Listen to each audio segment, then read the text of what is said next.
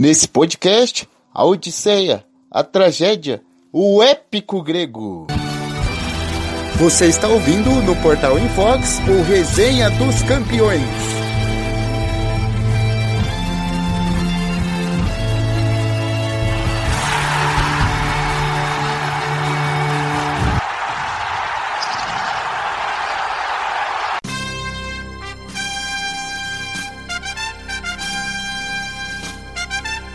Olá, seja bem-vindo a mais um Resenha dos Campeões.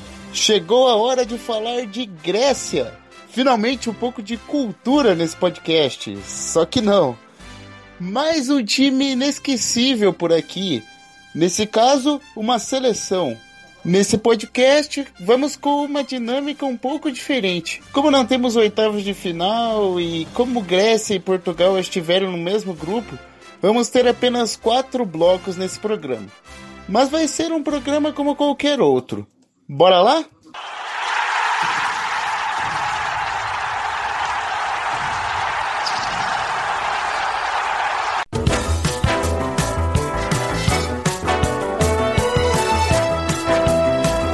Antes de falarmos da campanha grega na fase de grupos, vamos dar uma contextualizada naquela seleção. A Grécia só havia disputado duas competições internacionais no futebol: a Euro de 1980 e a Copa do Mundo de 1994. Foram duas participações pífias e patéticas, como diria Mauro César Pereira. Para dar aquela limpada na imagem da seleção, a Federação Grega decide contratar um novo técnico em 2001 o alemão Otto Hegel. Otto tinha um currículo vitorioso no futebol alemão, com dois títulos nacionais pelo Werder Bremen, além de um título com o Kaiserslautern. Hegel estreou no fim das eliminatórias para a Copa do Mundo de 2002 e comandou a campanha das eliminatórias da Euro, sempre com aquele jogo pragmático, com zagueiros fortes e altos e um ponta para puxar os contra-ataques já que a Grécia não tinha nenhum destaque individual. Foram seis vitórias e duas derrotas. E a Grécia terminou na liderança de seu grupo, um grupo que tinha a forte Espanha como um dos adversários.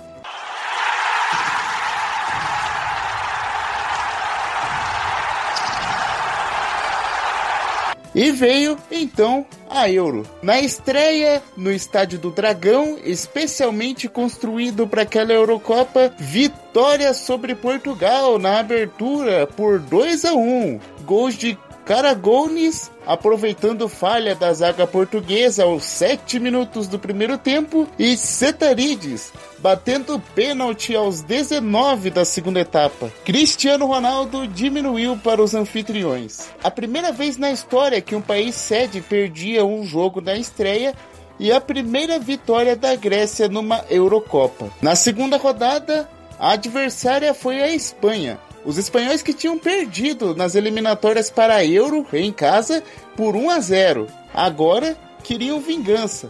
Olha as histórias épicas gregas aí. A Espanha abriu o placar com Morientes aos 28 minutos do primeiro tempo. A Grécia foi obrigada a sair da defesa, mas conseguiu marcar o gol de empate aos 21 da segunda etapa com Charistias. Preocupação para os espanhóis, que teriam de vencer o confronto direto contra Portugal, que bateu a Rússia naquela rodada. Na última rodada, a Grécia perdeu para a já eliminada Rússia por 2 a 1 e se classificou em segundo do grupo. Em primeiro ficou Portugal, que vencera a Espanha. A adversária da Grécia nas quartas de final, a França. E para falar daquelas quartas de final, vamos chamar o meu amigo Luan. Fala aí, Luan.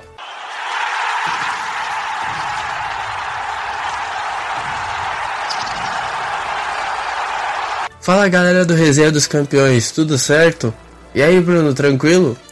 Bom, vamos falar daquelas fatídicas quartas de final da Euro de 2004. Começando com o jogo dos donos da casa, que enfrentaram logo a Inglaterra e saíram perdendo, com gol de Michael Owen aos 3 minutos do primeiro tempo. Mas aos 38 do segundo tempo conseguiram um empate com gol de Elder Postiga, o que levaria o jogo para a prorrogação. Rui Costa abriria o placar na prorrogação, mas Lampard levaria o jogo para os pênaltis, onde os donos da casa se sagraram vitoriosos e classificados para a semifinal, diante de um público de 65 mil pessoas presentes no Estádio da Luz. Na outra quartas de final do outro finalista, a Grécia derrotaria a França no estádio José Alvalade em Lisboa, o estádio do Sporting. Os gregos derrotaram os franceses que eram os atuais campeões da, da Eurocopa com gol de Caristeias aos 9 minutos do segundo tempo. E aí, Bruno, como é que foram aquelas semifinais?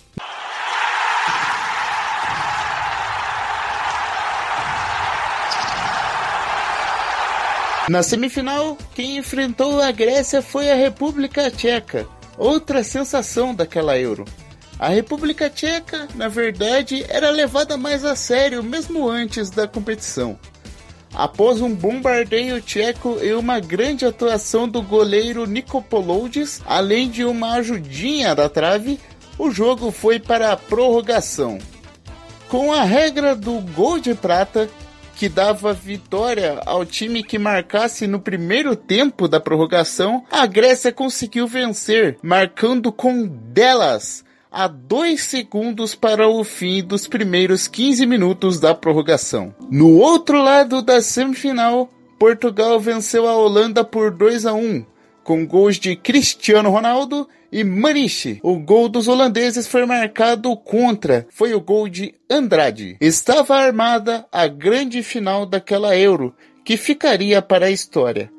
E essa história, quem conta é o Luan.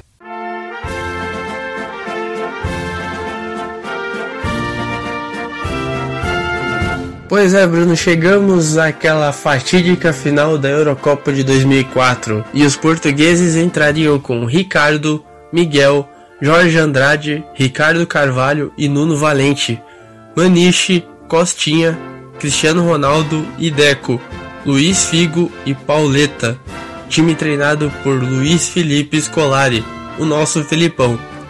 Já os gregos entrariam com Nicopolides, Seitarides, Capsis, Delas e Fissas, Katsuranes, Zagorakis, Basinas e Caristeias, Janakopoulos e Vrisas, o time treinado por Otto Rehagel.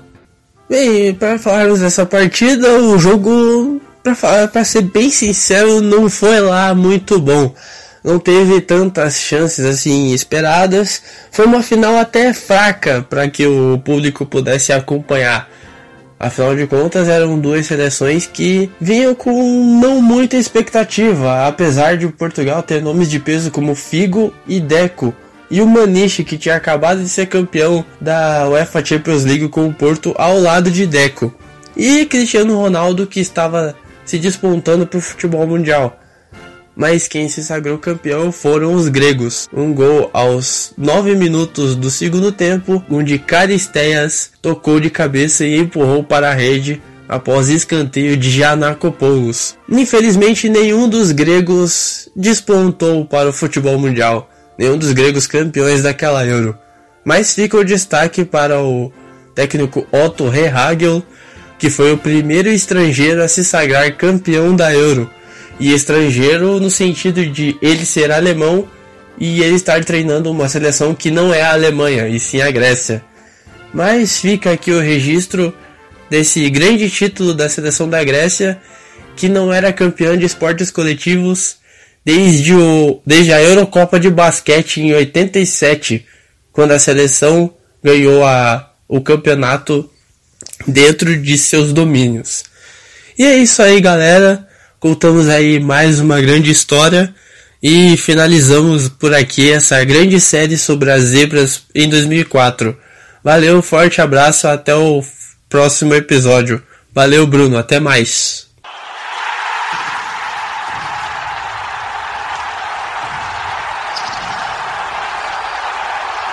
É isso aí. Valeu a força, Luan. Este foi mais um episódio do Resenha dos Campeões.